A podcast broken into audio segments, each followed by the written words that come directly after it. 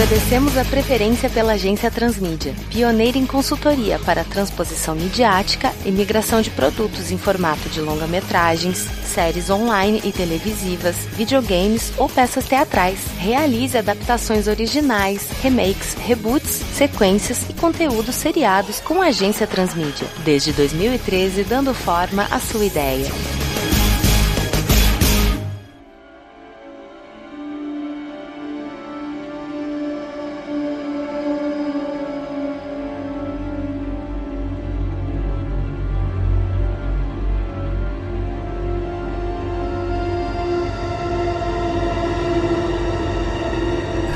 Bom dia, pessoal. Bom dia. Bom dia. Olha aí, Rodrigo de volta, depois de tanto tempo, rapaz. Pois é, né? Fui incumbido dessa tarefa. Nossa, falou com um pesar, foi por causa de X-Men 2099, né? Eu sei. Nem todo mundo gosta muito daquilo, não, mas eu acredito que o cliente gostou. Foi tão sofrido. Mas lembre-se, transformamos bosta em ouro, né? Pois é.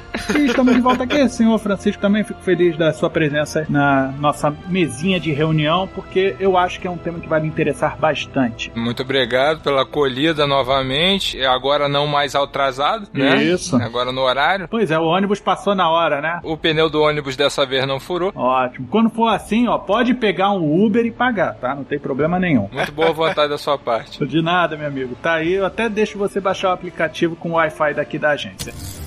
E antes da gente começar esse trabalho aqui, vamos assinar aqui a nossa ata de reunião. Como vocês já sabem, eu sou Vitor Hugo Mota, faço parte do departamento de criação aqui da agência Transmídia. Toma aqui o papelzinho, Rodrigo, passa pro amiguinho de trás depois de assinar. Eu sou o Rodrigo aqui de Fontes de Pesquisa. Aqui é Francisco do Couto, departamento de fontes e pesquisas também. Ótimo, senhores. E é muito interessante que vocês sejam de fontes de pesquisa, porque o que a gente vai precisar aqui é de embasamento histórico e de pessoal mesmo, porque a gente vai falar sobre uma grande figura do cenário abolicionista do Brasil no século XIX. A gente vai falar sobre a figura do senhor Francisco José do Nascimento, ou Chico da Matilde, ou também com o belo nome vendável nos cinemas, o Dragão do Mar. Que epítome bonita. Eu adoraria ter uma dessa, tatuaria se fosse meu apelido de verdade. Eu estou falando do Chico da Matilde. Olha, rapaz, tem um estatuador aí que vai fazer uma Matilde maneira, hein? Porra. Pô.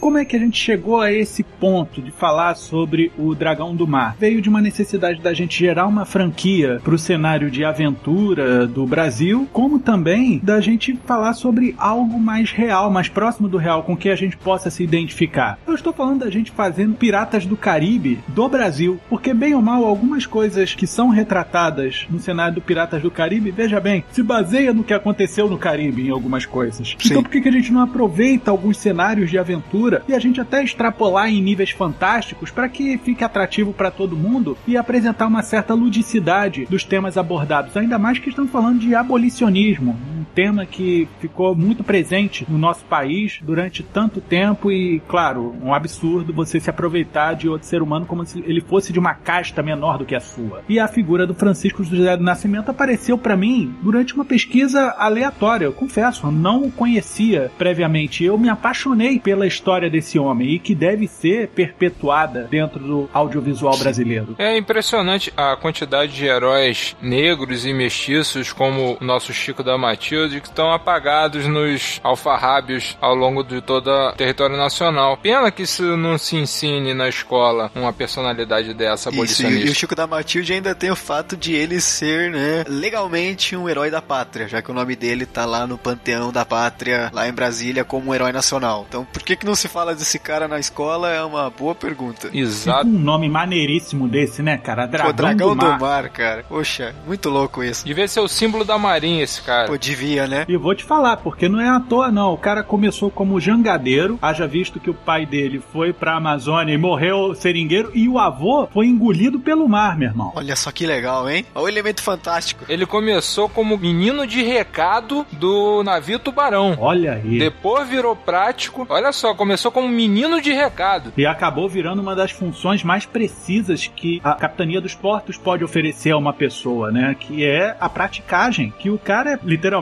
né? Praticamente um balizador de grandes navios. E isso não é mole, não, brother. Ainda mais no tempo dele, que não contavam com aqueles rebocadores mais milimétricos. Era no olhômetro e na munheca, meu irmão. Eu não sei o Cliff, mas aqui em Niterói a gente tem a barca, né? Teve uma certa mudança é, severa de tecnologia de quando a gente usava a barca na infância para as barcas que são agora. Você vai pegar os caras que estavam aposentando na, na, época, os caras eram o cão chupando manga. Os caras traziam, jogava a barca do lado de lá, chegava e pum, só dava aquela encostada. Quando você tomava aquele tranco no navio, um usuário da barca qualquer falava, ih, ó, capitão novo. Os Uhum. caras antigos, meu irmão, pô, você nem sentia a barca atracando. Era suave, era uma pluma mesmo. É. Manejar navio de qualquer forma é uma arte também tem um quê espiritual no meio, cara, porque você não tá lidando só com a máquina, você tá lidando com o mar. E mais ainda com as pessoas que estão na, na sua responsabilidade também, né? É, Que é bem pior.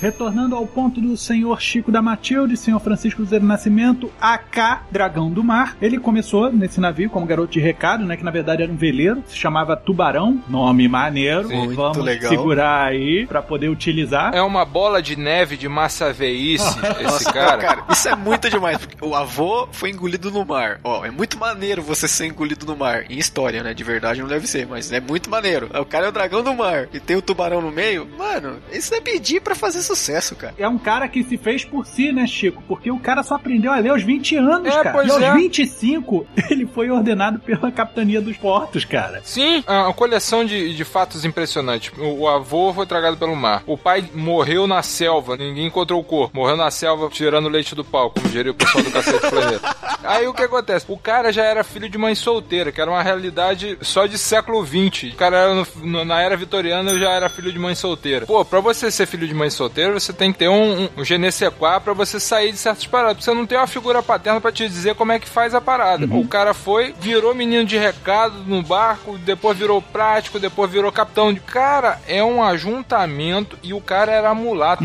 Pô, hoje já tem preconceito. Você imagina na era vitoriana o que esse cabra não passou. Eu, eu acho que é até melhor melhorar esse termo era vitoriana, que é mais a ver com a, a história inglesa, né? Brasil Império. Brasil Império. Brasil Império, perdão. O cara deve ter comido o pão que o diabo amassou. Isso quando ele comia o pão, né? E ainda tem o fato que ele é do Ceará, né? Porque essa história poderia acontecer com alguém da capital, no Rio de Janeiro. Mas o Sim. Ceará, que é um negócio periférico, é mais incrível ainda. Sim. E o interessante disso tudo é que o Ceará aboliu a escravatura muito antes da capital. Sim, quatro anos antes do que o geral do país. O Ceará e o Amazonas. Olha aí, onde o pai de Francisco José do Nascimento AK Dragão do Mar foi tirar leite do pau. Coincidência? Eu acho que não. Eu também acho que não, brother. Pois é. Vocês lembram de Indiana Jones e a Última Cruzada? Que na verdade o Indiana, ele, lógico, ele tem um conhecimento teórico advindo do pai dele, mas ele teve uma influência aventuresca vinda daquele mercenário que ele roubou aquela cruz que depois foi lá, ficou com português no começo do filme e tudo mais, que tem aquele negócio que coloca o chapéu, abaixa o chapéu, levanta, ele já tá adulto com aquele chapéu. Sim, sim, sim. A gente pode colocar a grande influência e até mesmo inspiração de figura paterna pro Francisco sendo o capitão do veleiro Tubarão, de quem ele era menino de recado. Sim, claro. Ia ser muito legal. Dá até pra fazer o jogo de câmera também, de mostra um, depois o outro, a musiquinha legal. Sim, é. Uhum. a gente pode fazer essa homenagem aí. Fazer essa transição dele pra já com 20 anos, Uhum. né? A gente faz esse salto justamente com ele numa volta de um recado e outro, ele perguntar pro cara, ah, como é que pilota isso daí? Ele tá dentro desse veleiro e tudo mais, ele tem que entregar os bilhetinhos pro pessoal da fornalha de máquina, esse negócio todo, né? De, de a vela, Sim. baixa a vela, ajeita timão, essas porra toda. Ó, entrega isso daqui pro cara poder ajustar pra gente ir. Mas não lê não, hein? Aí nem que eu quisesse, eu não sei ler. Aí fala, você não sabe ler? Sabe? Mas assim, mesmo ele começando a ler só a partir dos 20 anos de idade, a gente mostrar uma certa comoção no capitão do tipo, poxa, o menino é tão bom, né? Ele é tão inteligente, Sim, é um sim, pecado sim. ele não saber ler. Aí a gente pode colocar que, assim, beleza, ele aprendeu a ler, mas ele conhecer as artes da navegação foi de antes, entendeu? Colocou ele no astrolabo para ele dar uma olhada como é que se navega, ele entender como é que são as estrelas, porque um verdadeiro pirata, né, ou corsário, ou piloto de navio em si, não é o cara que sabe levantar a vela ou fazer a parte mecânica, é o cara que sabe ler o céu. Sim. Antes de ler o papel, ele lê o céu. E isso visualmente seria maneiro, né, cara, ele olhar para cima e as estrelas falarem para ele, né? Tipo quando você liga os pontos de constelação, ele consegue ver seta, ele consegue ver nuances e tal. É, ó, é pra lá que a gente tem que ir. Pô, mas o vento tá em este bordo, mas eu tô falando, a gente vai a Derna, dá uma girada, cavalo de pau dentro da água.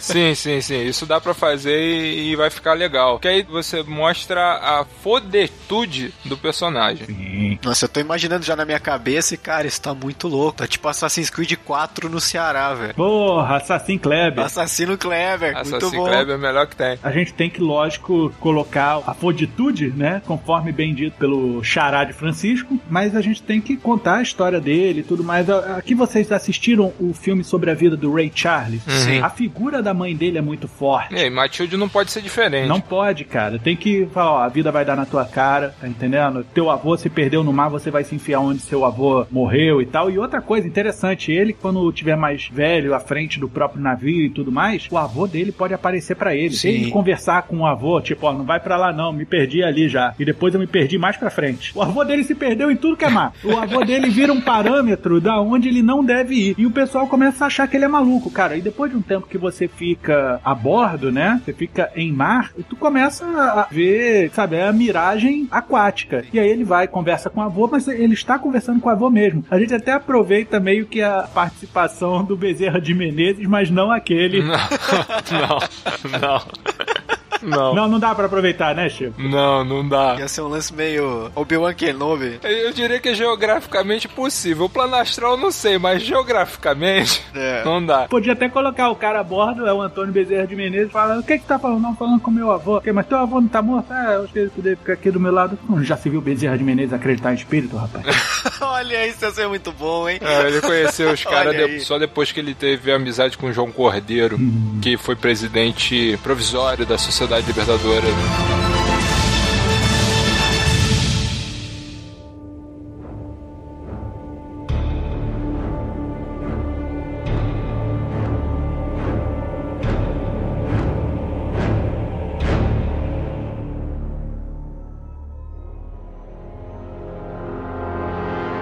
Acho bom a gente entrar no âmbito da pessoa Francisco José do Nascimento enquanto abolicionista, né? A gente falou aqui da parte massa velho dele, mas a gente tem que falar também do engajamento e a liderança abolicionista que ele representou, não só para o Ceará, mas como o tráfico negreiro em si era combatido por ele, que ele chegou a fechar porto do Ceará para evitar que dali fossem mandados outros negros para outras províncias, né? Ele já era um cara consagrado lá dentro, ele tinha lá o, o aval da capitania dos portos. Dentro do fato dele ser um mulato, um mestiço, ele já tinha moral pra cacete lá dentro e ele abriu mão disso tudo por conta de um ideal, um ideal humano, um ideal de não permitir que os escravos continuassem sendo explorados do jeito que eram e ele comandava o navio e às vezes jangadas, mandava várias jangadas para poder fazer a abordagem, impedindo que o pessoal entrasse no porto. E só depois de muito tempo que ele conseguiu combater isso daí tudo e voltar com o aval do Império. Fala, não, não, meu amigo, volta pra cá, volta pra cá, tu era bom pra cacete, vamos levar em consideração essa sua militância. Eu acho que é importante a gente falar desse viés político dele, né, e não só politicagem, mas sim político enquanto representação do povo, né, do povo escravo, do, do povo negro que era rechaçado de alguma forma. Isso é importante porque fundamenta o personagem. O lance é o seguinte: a veia dele ficou mais historicamente relatada no período de seca nordestino, né? 1877, que o bicho começou a pegar e nego começava a vender escravo pro sudeste, porque tinha mais demanda e tal. Só que eles tinham que entrar pelo porto para sair do Ceará para ir para lá. Foi aí que começou o engajamento dele. Ah, ele é de 1839. Ele tava com 38 anos no início da seca, entendeu? Eu já tava com o físico de Pasquim já. Já, já tava com o pescador parrudo já. Ele é o verdadeiro pescador parrudo. Ele é. Essa que é a verdade. Ele é o calacalu da parada.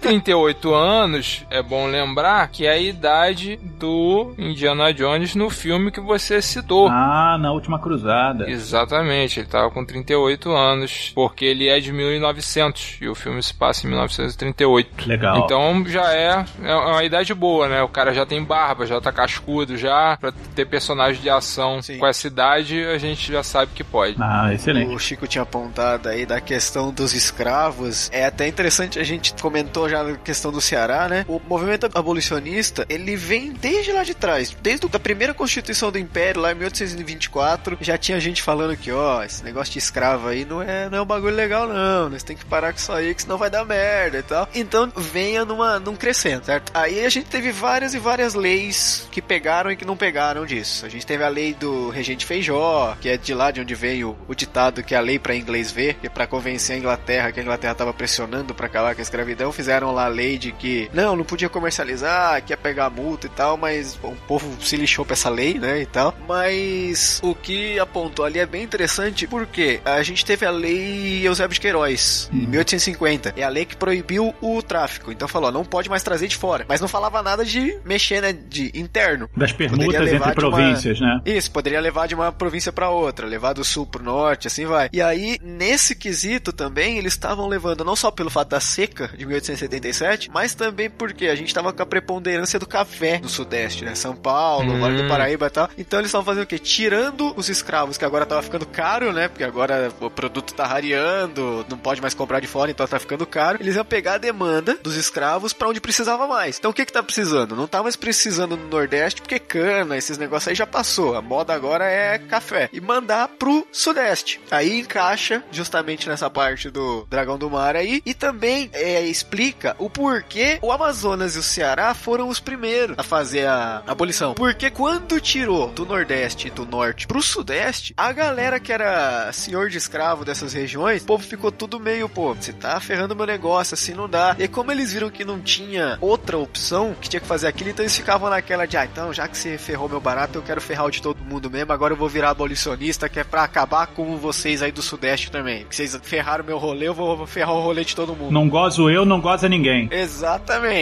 Talvez isso explique por que essa preponderância, né, do Amazonas e do Ceará. Lembrando que o Ceará ainda beleza, ele tinha uma certa preponderância do passado da cana-de-açúcar, mas o Amazonas era um nada, certo? O Amazonas estava começando a parada do ciclo da borracha. Então, tipo, era dois lugares quaisquer que fizeram a abolição antes de tudo. Então, isso talvez explique essa parada de ficar mexendo internamente, né? Aí dava já pra né, dar um encaixe dentro desse contexto de apresentar o personagem aí. Ah, talvez um narrador ou uma letrinha explicando, ou até mesmo os próprios personagens em troca de diálogo falando, né? Ah, que isso aqui tá nessa situação por causa da lei e tal. Ia ser interessante trazer, né, o fundo do contexto geral para engrandecer a figura do próprio Francisco. Falar, olha, é um cara que tá à frente do seu tempo. É, ele se fez por si.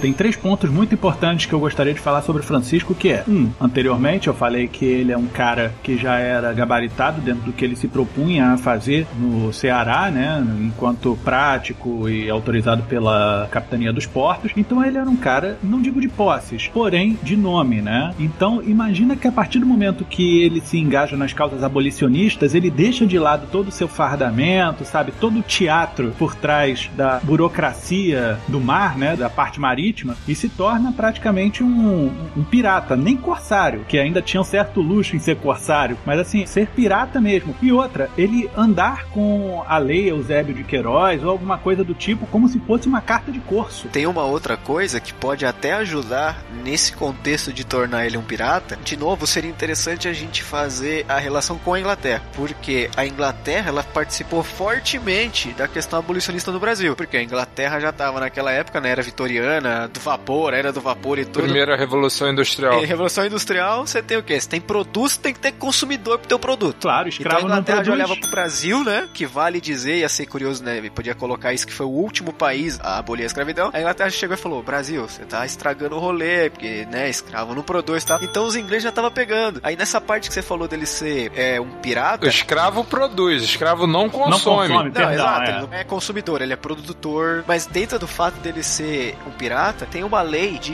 1845, mais ou menos, que é a Lei Bill Aberdeen, que é uma lei do ministro de Relações Exteriores da Inglaterra, que basicamente falava o seguinte: ó, a gente vai ver todo o navio negreiro que vai aí. A gente vai afundar esses bagulhos se estiver carregando negro. Falou que agora tá proibido. Então a gente vai perseguir seu navio, mesmo que o navio vá pro Brasil, atraque no Brasil, a gente vai atrás e vai capturar todo mundo, porque era a Inglaterra já fechando o cerco. Ia ser bem interessante fazer essa ligação, né? Andar com a lei Eusébio de Queiroz ainda com o negócio do Bill Aberdeen, falando, ó, tem essas duas leis aqui que meio que não me autorizam, mas me dão um certo respaldo para agir do jeito que eu tô agindo. Ia ser bem interessante colocar esse contexto. Aí dava até para fazer aquela jogadinha de novo em um diálogo, alguma coisa assim, dos caras falando, pô, mas esses inglês fica metendo bedelho, que não sei o que tal. Ia ser bem interessante para ter um panorama geral. Eu achei interessantíssimo essa sua colocação sobre a lei Bill Aberdeen, né? isso, nome? Bill Aberdeen, isso. Porque assim, a Eusébio de Queiroz, ela tem uma falha muito grande, né? Porque ela não impede o transbordo de negros pela costa brasileira. Tá no Brasil ainda escravo, não chega não. novos, mas aproveitamos os antigos que estão aqui. Sim. Né? E isso daí meio que fere o Sim. cerne do Francisco na causa abolicionista dele. Ele não está impedindo amplamente que a escravidão continue, né? Na verdade, está só fazendo só uma manutenção de algo novo, né? Não pode, não pode entrar, mas a gente ainda tem o antigo. Ele se sustenta na Eusébio de Queiroz enquanto aquilo é interessante para ele. Chega Bill Aberdeen, ele chega no cara que entregou para ele, imagina só, tu falou que tinha os camaradas lá que falavam, ah, é, beleza, vou fuder todo mundo então, vou começar a incentivar aqui o abolicionismo, manda aí, tal, não tem problema nenhum. Toma aqui, carta, Eusébio de Queiroz, você pode fazer com que qualquer um que esteja chegando, levando negros para fora aqui, que a gente vai dar uma, uma merda federal. Beleza. Aí quando ele chegar com a Bill Aberdeen, não, olha só, eu tô te entregando de volta aqui a Eusébio de Queiroz, que eu não vou usar mais isso não, tá? Eu vou usar essa aqui, Bill Aberdeen, tá? Porque ela vai impedir... Um detalhezinho rápido, é que a Bill Aberdeen ela veio antes. Ela é de 1845 e a Eusébio de Queiroz é de 1850. Tem essa questão, mas dá para usar o seu contexto, eu entendi. Não, porque o que acontece, Rodrigo, é, a gente existe desde sempre num conceito de alienação. Exato. Essa lei, de repente, não chegou ao conhecimento do Francisco, por mais que ele tenha se engajado nos estudos e tudo mais. Ele se apoiou no que Seria era necessário para ele. saber depois, né? Exato, dentro dessas navegações dele. Um dia ele encontrar com um navio inglês e ele chegar. The left, the right, in the middle. Hello, Mr. Gringo, Luke diz Isodeb de Queiroz carta e Andy de escravo não dá um gol. tá entendendo? E aí. Isso tem que estar desse jeito na produção que a gente vai fazer. Porque isso tá Olha só, gente, eu queria falar, esses 38 da seca, que ele tava com 38, três anos antes ele era prático mor da capitania do esporte, certo? Com 35. Certo. O encontro com ele com o abolicionismo foi quando ele, em auxílio à população que estava sofrendo de fome, de varíola, tudo quanto é mais, junto com o João Cordeiro, que era o cara que era médico, que era o comissário geral dos socorros públicos, esse João Cordeiro. Ele fazia uma campanha de socorro dessa, dessa galera que tá varíola, cólera, fome, tudo nessa seca de 77 até 79. Foi aí que ele conheceu o João Cordeiro, que veio então a ser presidente provisório da Sociedade Libertadora Cearense, que depois essa presidência chegou a passar na mão do próprio Chico, se muito me engano. Mas foi aí que ele conheceu, na seca, no período da seca, que ele tava ajudando a socorrer essa galera toda que tava convalescente, vitimada da seca, é que ele conheceu o João Cordeiro, que ele fez amizade e mostrou para ele o mundo abolicionista. Isso já é mais ou menos uns 20 anos depois da promulgação da lei, mas acho que dava pra gente ir numa levada meio socialismo científico e socialismo utópico. Tipo aquele cara que olha a situação e pensa, pô, tá uma merda, dá pra melhorar de outro jeito, vai despertando meio que nele aquele sentimento de eu tenho que fazer alguma coisa, eu tenho que fazer alguma coisa, mas necessariamente às vezes eu não sei o que, porque ele não conhecia ainda talvez a causa abolicionista. E a partir do momento que ele entra em contato com essa causa abolicionista, aí vem a parte do socialismo científico da coisa que agora eu conheço a teoria, eu conheço a lei, eu conheço que tem outras pessoas lutando pela mesma coisa que eu, agora dá para fazer uma coisa efetiva, sabe? Então talvez ele tivesse uma vaga ideia, tivesse uma experiência mais empírica da situação, mas ele não tivesse talvez um arcabouço teórico do negócio. Aí quando ele conhece as outras pessoas, ele vê que ele não é um grito isolado, que ele tem outras pessoas que estão tentando a mesma coisa que ele. Então daria talvez para fazer isso daí. Montar uma tripulação com essa galera. Ia ser interessante, já que a gente quer fazer um lance meio pirata, uma tripulação que fosse diversa,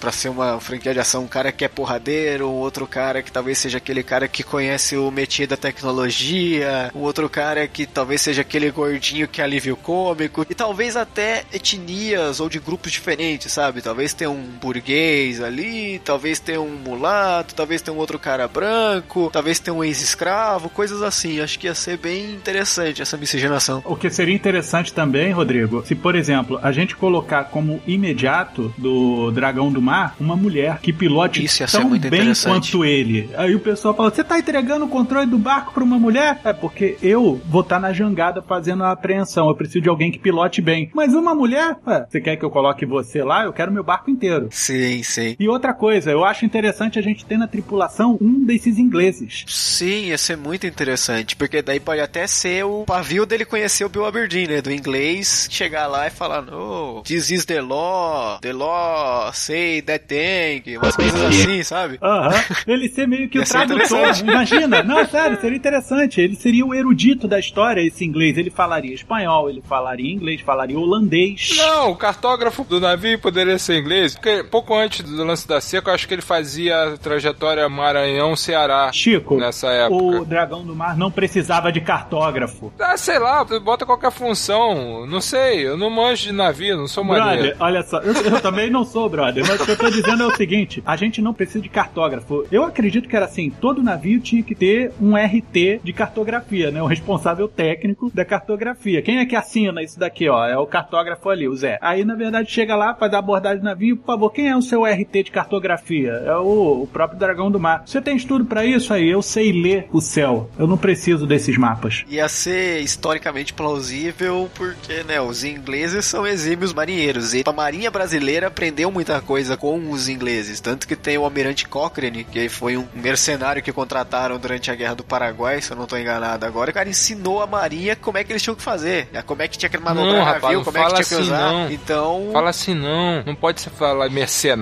é corsário. Não, mas o Almirante Cochrane, ele era um mercenário. O inglês podia efetivamente ser o cara que é cartógrafo. Ou você cria o cargo que você mesmo exerce, mas cria só pra colocar o teu amigo lá. Esse Tem inglês cabidão. podia ser isso. O cartógrafo, né, ele é o responsável pela cartografia, porque ele é o inglês, então todo mundo vai olhar e falar, não, inglês, pô, inglês conhece o mar, inglês sabe. Só que, tipo, na verdade, ele não ia fazer nada. Ele ia ser só o cara que tá lá pra ajudar em alguma coisa. E Ele isso é o podia... negro ruim de basquete. Tipo, ele é aquele cara que é o último a ser chamado no futebol, qualquer coisa do tipo, sabe? Nossa. Caraca, aí tá lá a porrada estancando em alto mar. Aí o dragão no mar vira e fala: Pega um sabre, vem, mas eu não sei eh, lutar. Pega um balde, faz qualquer coisa, limpa o convés, filha da puta, mas não fica aí parado. Ia ser engraçado se ele fosse aqueles inglês meio dandy, sabe? De monóculo, pincinês, de cartola, assim, que anda todo pomposo. E aí na hora do quebra-pau ele ficasse lá do tipo, oh my god, what É, I ele, do? ele é o What? Watson, o alívio cômico, o Smee do Capitão Isso. Gancho. Mas assim, Sim, eu sim. acho que ele não é o cartógrafo, tá entendendo? Nem lá dos ingleses. Eu acho que ele é o cara da lei, sabe? Que fala Sim. assim, ó, a lei é essa daqui, ou são todos, vem até sininho, imagina que escroto.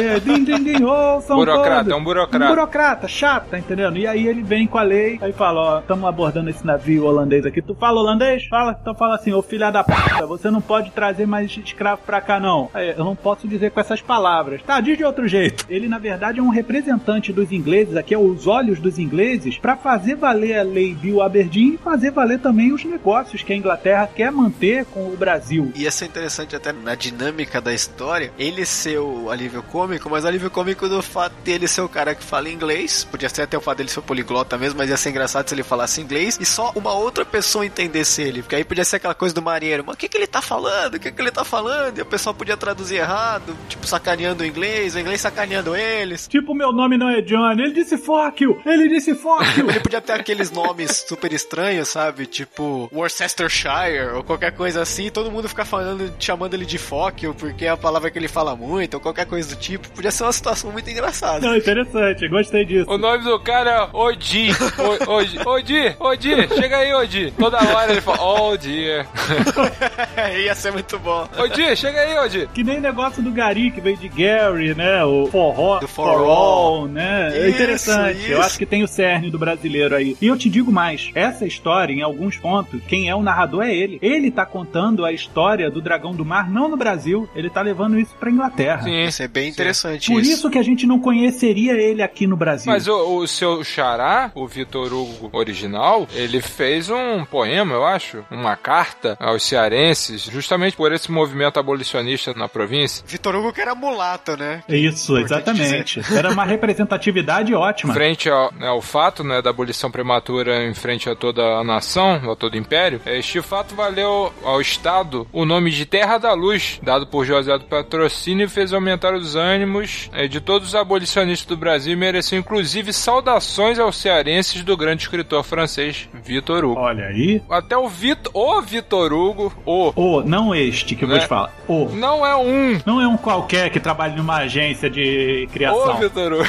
Não, interessante. Mas aí tá, fica aí a curiosidade. Não, uma ótima curiosidade que respalda bastante. E te digo mais, o nosso dragão do mar é tão enfesado com esse negócio de abolição que ele só sossegou, né? Só retomou o cargo de prático quando teve certeza que aboliu a escravatura no Brasil inteiro, né? Que foi em 1889. Lá no 88. Ceará. Não, ele retomou o cargo de prático. Ah, em sim, 88 sim. ele Ah, teve sim. certeza. Ele ainda deu um espaço assim falou: 88, ah é? Encerrou, tem mais tráfico não, né? Tá, vou fazer o seguinte: vou ficar fazendo mais ronda aqui, aí depois a gente conversa. aí em março de 1889, ah não, beleza então. Ó, eu- aquele cargo de prático tá em pé ainda? Tá valendo? Por ordem do imperador? Não, tudo bem então. Eu vou virar aqui major ajudante, tá tranquilo. Só que isso daí vai dar posteriormente. Ah, sim. Na continuação. Sim, sim. Isso daí é o primeiro fato da continuação vai ser esse daí, porque no final vai ser ele sendo ovacionado no, Rio de Janeiro e encontrando com o imperador, pra gente fechar com chave de ouro. A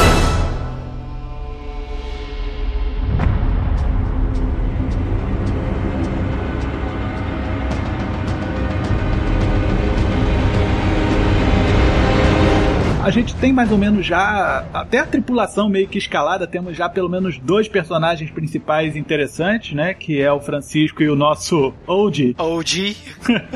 A gente tem que partir, na verdade, para algumas complicações do filme. A gente tem que contar um pouquinho da história dele. Eu acho que não tem que começar contando a história. Existia um homem chamado Francisco José e tal. Não, não, não. Eu acho que já tem que mostrar um navio negreiro chegando no Ceará e, de repente, tendo toda aquela abordagem do navio Tubarão 2. A gente pode até chamar o veleiro dele, né, de Tubarão 2, em homenagem ao primeiro veleiro que ele trabalhou. A luta acontecendo, não sei o que, mas quem é você? Eu sou o dragão do mar. Ah, Chico da Matilde? Sou eu mesmo. E aí, levar pelo menos metade, né, o primeiro e um pouquinho do segundo ato do filme, mostrando como ele acabou lidando com a chegada de outros navios de tráfico negreiro, mostrar como ele se reportava a algumas pessoas no porto, né, que queriam realmente evitar a chegada desses negros, mas que não estavam fazendo muito esforço para evitar que houvesse transbordo de negros para outros lugares. E aí a gente tem o encontro dele com o navio inglês que tem a carta Bill Aberdeen, ele apresenta Eusébio de Queiroz, aí o Oldie vai aparecer, no, no, look at this, aí, eu, ah, ok, oh, essa aqui é foda, hein? Essa eu gostei mais, hein? essa daqui me contempla. Eu vou fazer o seguinte, eu vou apresentar esse pessoal que eu comprei a ideia de vocês, gostei, achei bacana, tá? Achei massa. Eu vou pegar essa cartinha, vou voltar lá pro meu chefe e vou falar assim: olha só, essa é o Eusébio de Queiroz. Olha, valeu o quanto foi importante, mas soube que cinco anos antes tinha essa daqui. O pessoal lá fora tá mais avançado que a gente. Eu vou usar essa daqui. Essa daqui tá melhor, mas assim você vai quebrar o nosso contrato, vai quebrar as nossas finanças e todo o nosso investimento econômico, não sei o que. Pessoas não são produto econômico para você ficar é, colocando valor ou como vai comercializá-las por aí. São pessoas. Todas têm direito à liberdade. E não é só as que vêm de fora, mas também as que já estão aqui. Eu vou lutar pelas que já estão aqui. Eu não vou fazer mais o seu trabalhinho sujo. Boa. Aí ele vai arrumar a encrenca com o pessoal de terra e aí vai ser mais motivo para ele fazer uma grande legião marítima, né, de vários tubarões e tal. Porra, fazer as abordagens com a jangada, sabe? Todo mundo indo, cercando os navios de noite com jangada. Aí quando abre o holopode já tá todo mundo fazendo a abordagem dos Sim. navios, né? E aí a gente faz uma briga que entrou numa instância maior. A instância que é não brigar apenas no mar, agora você vai brigar na terra também. Sim, Parece sim. muito Boa. promissor. Isso é bem interessante. Mas eu acho que narrativamente também poderia ser interessante não apontar tipo, desde o começo, ah, é a criancinha e tal. Mas a gente podia fazer uma pegada que é começar com uma sequência de ação, já ele abordando alguma coisa e tal, e depois meio que fazer um retrospecto explicando um pouco de quem é o cara. E se ele não falou nenhuma coisa, hein, Rodrigo? E se todos os tripulantes deles contam histórias entre si e a gente ficaria nesse papo de história de pescador? A gente não sabe até onde é verdade. Pode ser, pode ser, seria muito interessante. Até porque, como a gente já apontou, o cara tinha uma fodacidade tão grande que poderia muita gente chegar e falar: pô, não, não pode ser verdade isso. Francisco, dragão do mar, é o Beufis do Ceará, meu irmão. é, poderia ser mesmo, só pessoas falando. O avô dele desistiu da terra e se entregou ao mar, e o mar aceitou. Então ele conversa com o avô. Peraí, você tá dizendo que esse barco é assombrado? Não, não, só a cabine mesmo do Francisco. Ia ser interessante isso. Já imagina um negócio meio Thundercat, sei lá, o Lion conversando com O o, Ou qualquer coisa do tipo. Até hoje eu acho que o Lion era cheirado, mas vamos lá.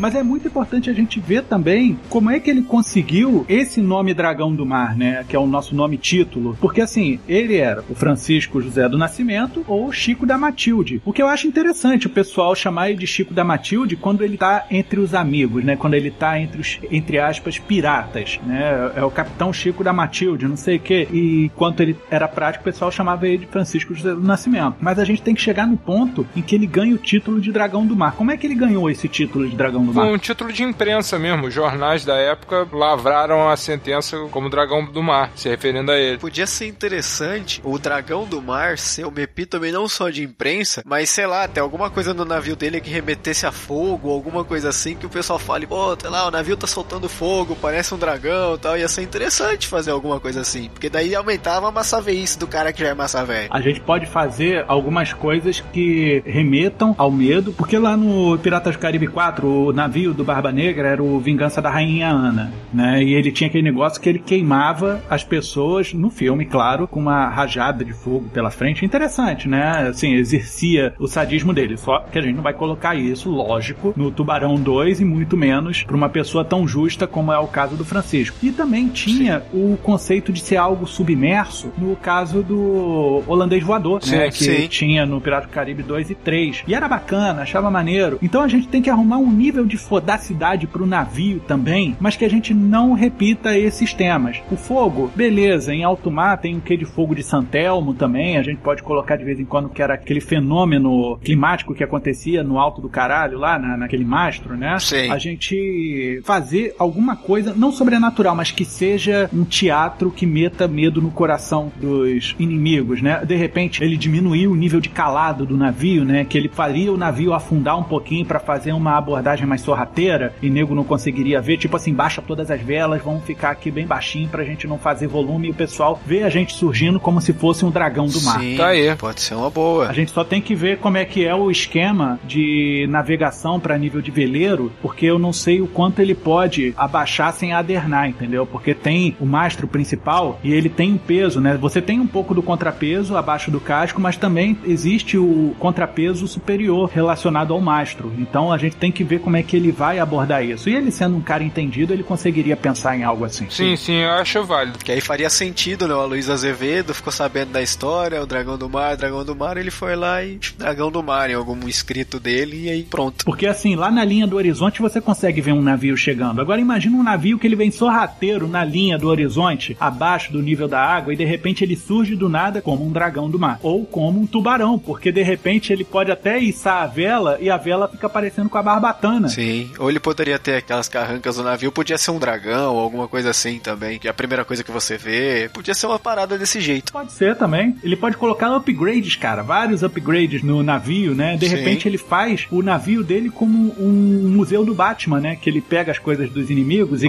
coloca e agrega, e aí ele vai, derruba um aqui, ele vai colocando. Isso daqui é a minha lembrança de quando eu afundei aquele navio tal que tava trazendo tantos negros e eu trouxe para cá. E o navio pode ser todo riscado, tipo aquela contagem de prisão, só que ele coloca Sei. do lado de fora e são tantos riscos que parecem escamas. Ou pode ser as bandeiras também, sabe? Ele pega a bandeira do navio que ele pegou e pendura em algum lugar para fazer alguma coisa pendurando. Dá para deixar um navio bem assustador. Na parte de trás do navio, a gente pode colocar, na verdade, bandeiras rasgadas dos outros navios e colocar atrás, tipo aquele negócio de lata de noivo, né? O pessoal quando casa, coloca como Show. se fosse um monte de rabiola, mas tudo um do lado do outro e quando o vento bate, fica serpenteando aquele negócio atrás como uma cauda de dragão. Aí fica e maneiro. Um negócio meio queimado também, porque teve luta e tudo mais, aí sempre lá com as batalhas de guerra nas bandeiras. É interessante, a gente pode colocar todos esses misticismos e patuais no navio Tubarão 2. Sim. Ah, sim. Outra coisa que eu ia perguntar sobre o Aloysio de Azevedo. Será que existia a possibilidade de, pelo menos no primeiro filme, ele estar a bordo junto com o Francisco? Porque seria interessante ele levar essa mensagem e ele chegar, o nosso dragão do mar, não sei o que, não sei o que, tal, tal, tal, tal, tal, tal. Ele podia estar como repórter de campo no dia da revolta. Pode ser, é. É uma possibilidade. Ele é relativamente contemporâneo. Ah, então, a gente coloca ele no dia da revolta que aconteceu e tudo mais, só que ele vê aquela figura do Francisco e fica pleiteando, não entrevista, mas assim, deixe-me documentar o que você está fazendo porque eu estou enxergando um potencial enorme na revolução que você está participando e promovendo. Deixa eu ficar contigo, eu vou levar a sua palavra. Aí ele aceita, tal, meio que relutante, e ele vira meio que aquele espartano que ficou ficou cego de um olho no 300. Seria interessante porque ele é de 1857, o Aloysio Azevedo, quer dizer, ele é, ele é contemporâneo, e ele também é relativamente próximo, porque ele é maranhense. Então ia ser um negócio bem plausível. Ah, excelente, cara. Eu acho que orna perfeitamente pra a gente agregar. E outra, a gente tá fazendo a história, né? Mostrando a história, lógico, adaptado, colocando alguns efeitos de ação para nível de narrativa. Só que a gente pode aumentar a fantasia da coisa, não só para sustentar a franquia, mas também porque tem tanta gente dotada de palavra, né? Assim, de, de riqueza gramatical e de vocábulos, que acaba virando uma grande epopeia. Pode não ser isso que tenha acontecido, mas o jeito que eles contaram deixaram ele tão magnânimo dentro do que ele promoveu que ele vira uma lenda. Sim. Sim. A gente pode colocar várias pessoas que existiram de fato dentro desse cenário abolicionista e fazer com que eles participem, eles estejam presentes das aventuras e até fazerem parte da tripulação. Já temos a Luiz de Azevedo, que é até uma figura até conhecida, pelo menos pra galera que não parou de ler depois do ensino médio. É, A Luiz Azevedo tá aí, cortiço e tudo mais. Tem o José Cordeiro, que foi o presidente, que levou ele até o abolicionismo, figura conhecida também é, desse cenário, pelo menos do cenário abolicionista nacional. E a gente pode botar quem mais? Quem você imagina, assim, que esteja na área? No primeiro filme, eu não acho interessante a gente ir além do Aloysio, não, porque ele já é uma figura forte, né, Pra participar sendo a contraparte real do que estará existindo ali, né? A gente estará contextualizando, né? Mas eu acho que Uhum. no segundo filme, cara, a gente pode colocar o Luiz Gama, que O Luiz Gama, eu ia sugerir ele, que ele também era negro, né? isso, pô, Também era poderia filho ter a de, ver. de Luiz Amarim, pô. E em São Paulo, né? Então já dava pra mostrar que tá descendo um pouco a briga do Dragão do Mar. Isso. E assim, ah, por que que não traz o Machado de Assis? Ok, cara, mas a gente não tá fazendo uma, uma história que tá enaltecendo um cara que não ganhou o holofote que ele merecia. Machado de Assis é, é bastante falado, então vamos trazer essa galera que militou a favor do abolicionismo também e dar uma enaltecida. A gente não quer ele debaixo dos holofotes do Machado de Assis. O Machado de Assis todo mundo já conhece, Isso. todo mundo sabe quem é. É um cara que era letrado, um cara que formado por faculdade, cambau 4 tudo mais. Não era um jangadeiro, que era menino de recado e só aprendeu a ler aos 20 anos. É esse cara que a gente quer mostrar. E o Luiz Gama tem um negócio interessante porque ele é herdeiro sanguíneo de uma rainha angolana. Né? A Sim, Luísa. Marim, ela tem uma descendência nobre da África e veio pra cá e militou e ajudou o pessoal a retornar pra casa ou evitar que eles sofressem mais agrúrias, o que é muito parecido com o que o nosso Francisco tá militando também. E você tem uma figura que é da nobreza da África, né, e que luta também contra a escravidão, pô, isso aí seria maneiro pra caceta. Ele estaria a serviço Sim. de Luiz Gama, cara. Imagina só no final ele, ele virar Sir, né, ou Dom pelo Luiz. Aí, ah, mas eu não sou nada aqui. Aqui o pessoal não pode te reconhecer. Ok, mas o que me importa é, é a nação pátria. E pra mim você é nobre de lá. E eu vou ter muito prazer em ser seu guerreiro ordenado. Isso pro segundo filme. A gente só teria que acertar cronologicamente o tempo, porque o Luiz Gama morreu em 1882. Ah, é verdade. Né? Tá certo, tá Ele certo. poderia talvez aparecer como abolicionista no período anterior da abolição no Ceará. Ele poderia aparecer quase no fim da vida, ou um pouco mais moço. Mas ele poderia estar na franquia, na história, pelo fato dele ser um abolicionista, advogado, negro, que também, apesar do Luiz Gama ser um nome famoso, pouca gente lembra que ele é negro. Mas seria interessante colocar ele de algum jeito. E se ele já no primeiro filme ele se apresenta como eu sou Francisco José do Nascimento, dragão do mar, Dom Chico da Matilde, ordenado por Luiz Gama, filho de Luísa Marim. Ótimo.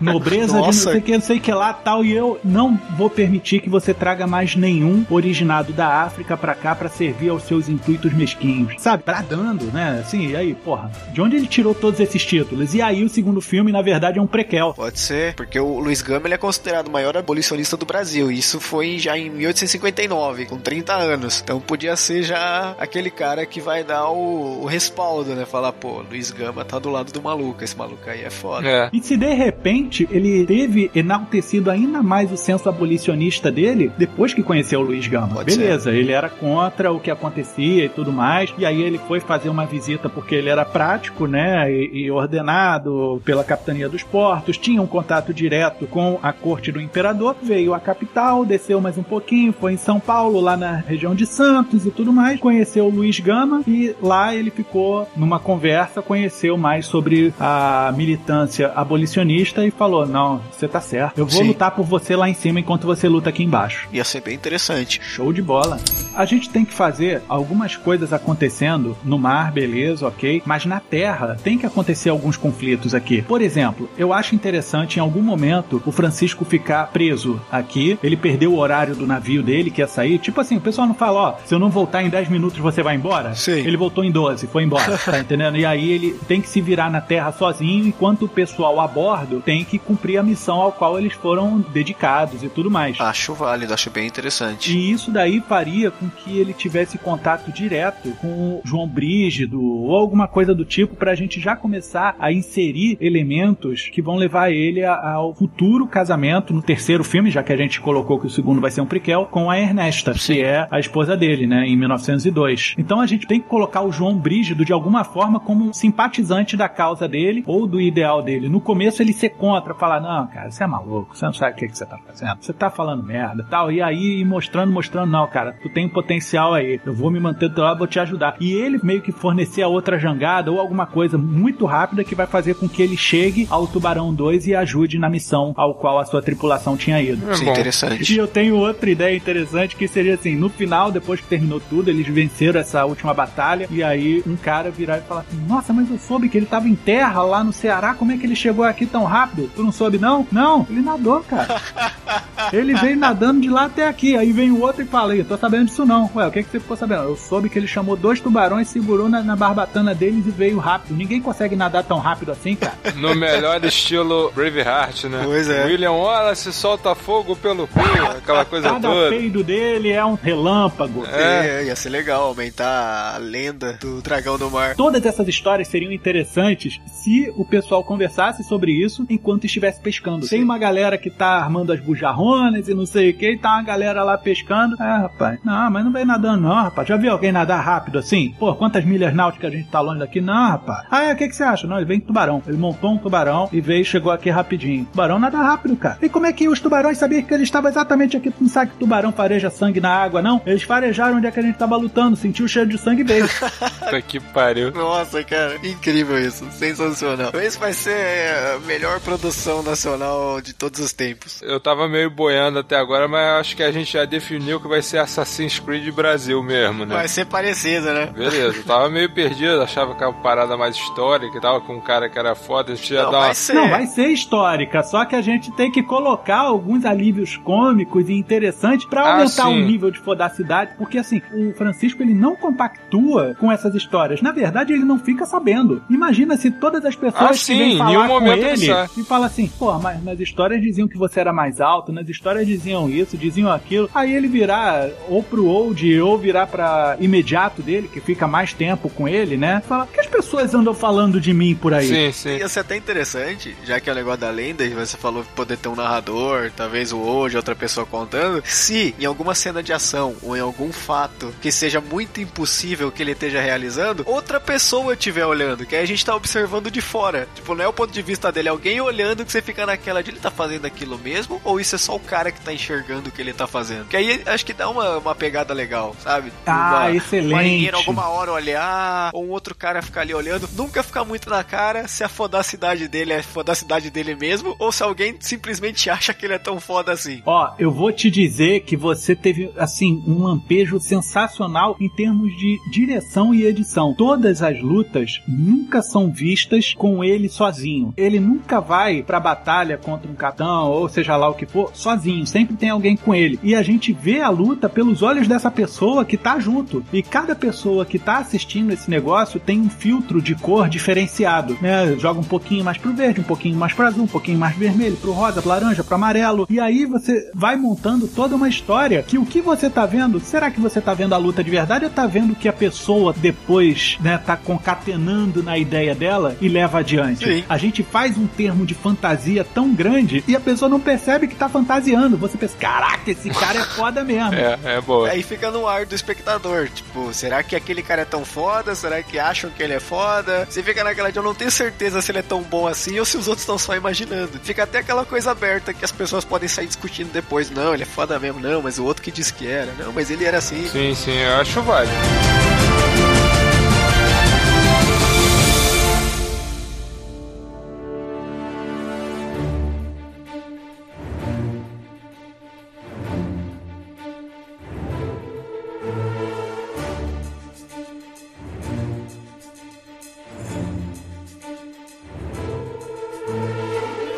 Eu gostaria de fazer agora uma escalação prévia de alguns atores e um diretor pra gente colocar nessa história. Eu tenho uma sugestão da interpretação do senhor Francisco, quem vai interpretar Marcelo Melo Júnior.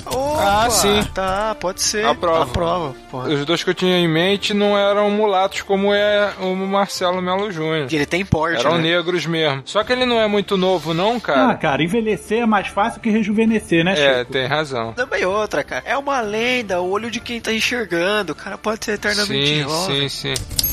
E pra interpretar o Old, eu indico o senhor André Matos. Nossa! Aí sim. sim. Aí sim. Esse sim, muito É bom. uma mistura de Gibbs com Smith e seria muito interessante ele com aquele olho estranho dele, coloca o monóculo no olho mais fechado dele, que fica mais engraçado. Sim, sim. Ou ele ou o Leandro Hassum. Pode ser. Não, não, não, ele, ele, ele. Ele é melhor. É, eu tava tentando realizar um ator em inglês, mas não deu. O que me veio na mente também é o Joaquim de Almeida, que fez o Xangô de Baker Street. Mas aí eu acho que ia ficar muito. Pois é. Sei lá, o cara já fez um em inglês, aí vai fazer outro em inglês. Poderia ser que a gente sabe que ele fala inglês bem e ele faz um papel cômico. Mas, pô, André Matos é bom também. Eu acho que tem mais a ver com o André Matos.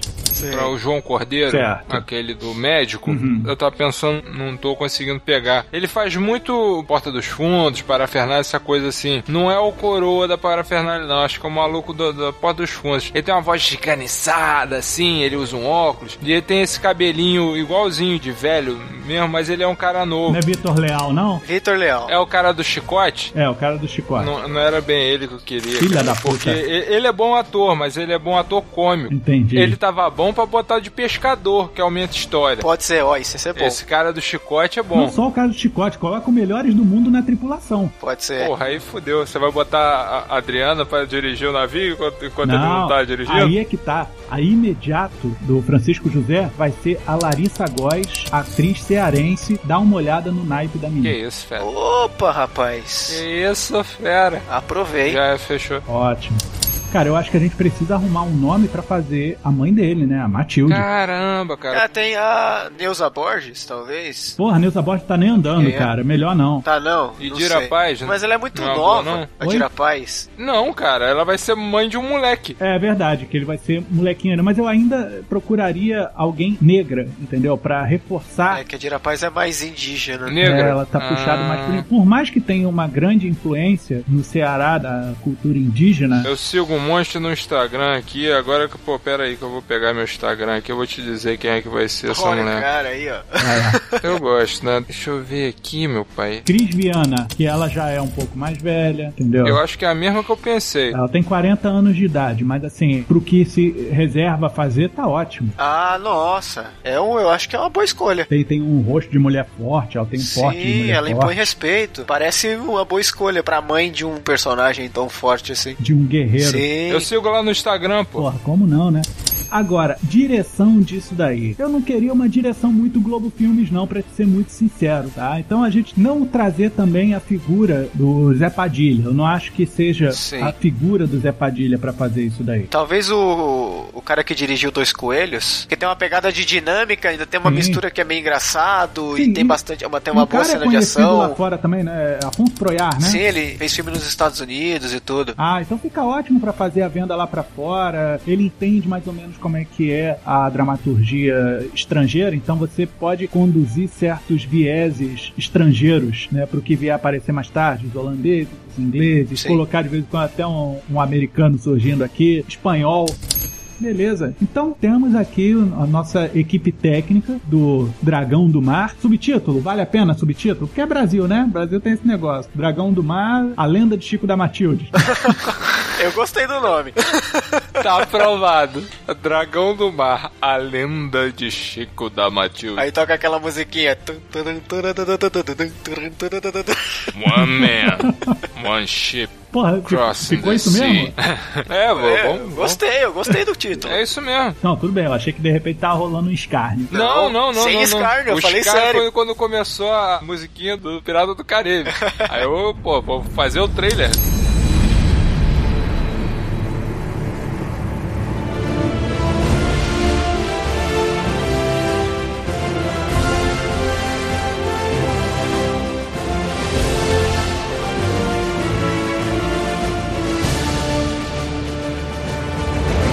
Meus amigos, eu fiquei muito impressionado com a riqueza do personagem e também dos personagens que vão elevar o Francisco José do Nascimento a Dragão do Mar, né? Que ele é acompanhado das pessoas que ele ajuda a formar, a quem ele incentiva os sonhos, né? E a quem ele também empolga e também a quem ele faz de seus vilões ao longo do seu caminho. E contar a história brasileira de uma forma tão épica, e entenda épico no sentido epopeia da coisa, né? De você contar uma grande lenda e você dá um certo ludicismo divertidíssimo para isso e não divertido de fazer risada, mas sim de você elevar ou como diria o senhor Francisco do Couto, o nível de fodacidade do cara. Sim. A gente tem um herói nacional que com certeza tem ideais muito mais nobres e verossímeis do que o próprio Capitão Nascimento, que por si só é um grande personagem, porém ainda que fictício. Sim. E é um resgate até, né, de um personagem muito importante que a gente nunca lembra. Realmente é. Tem tudo para dar certo. Eu diria que ele é maior, primeiro por ser real, primeiro pela sua história, que o Capitão Nascimento, na verdade, é um fascista Sim, arrependido. sim. Depois, no segundo filme, melhor. O dragão, ele viveu na pele o preconceito no século XIX, não é nem o que a gente vê agora. Ele conseguiu, por meios próprios, ascender a condição de Capitão Mor, da capitania, com 35 anos, aprendendo a ler com 20, começou nessa brincadeira de garoto de recado, filho de mãe solteira, quer dizer, um cara, uma- um dos maiores abolicionistas que essa nação teve. Então eu acho que essa história merece ser contada do jeito que a gente contou aqui e merece estar em- na telona pra todo mundo ver em um, dois, três filmes. Senhores, temos já um primeiro filme, engatilhamos já um segundo filme prequel e eu te digo, o terceiro filme do Dragão do Mar, ele não vai mais pro mar, ele vai retomar as origens com o pai e ele vai lutar contra a escravidão de índios na Amazônia e ter a assessoria do pai, que na verdade não tinha ido fazer extração da borracha, ciclo da borracha, nem nada demais. Ele estava indo para tirar os índios da escravidão daquele lugar. E ele vai dar sequência à missão do pai. Interessante. Boa. Porque, afinal de contas, onde houver um- uma pessoa sendo feita de escrava, o dragão do mar vai investir. Ótimo. Isso dá até o slogan do filme, hein? Show, show. Beleza. Por falar em fogo, né? Café da Dona Penha. Quem Opa, Pode ser, eu pode quero. ser. quer mesmo? Pelo amor de Deus. Rapaz, eu adoro Dona Penha, eu quero levar Dona Penha pra casa. Esse café é um primor, isso é muito bom. Dona Penha, pra mim sem açúcar. Ela não sabe nem o que é açúcar, cara. Dia desse ela passou o açúcar achando que era café. Essa merda é daltônica. Ô, ô, me senti ofendido agora. Caraca, desculpa. Tudo bem.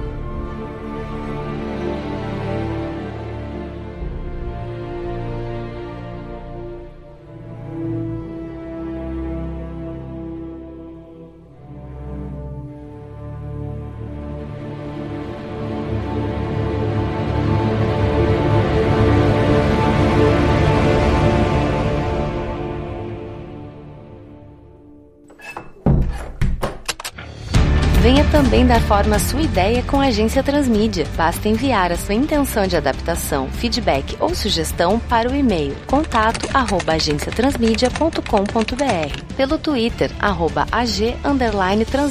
pelo facebook.com barra agência transmídia ou através de um comentário pelo site www.agenciatransmedia.com.br. Então logo recebermos seu recado, entraremos em contato. A Agência Transmídia agradece a sua atenção. Tenha uma boa semana.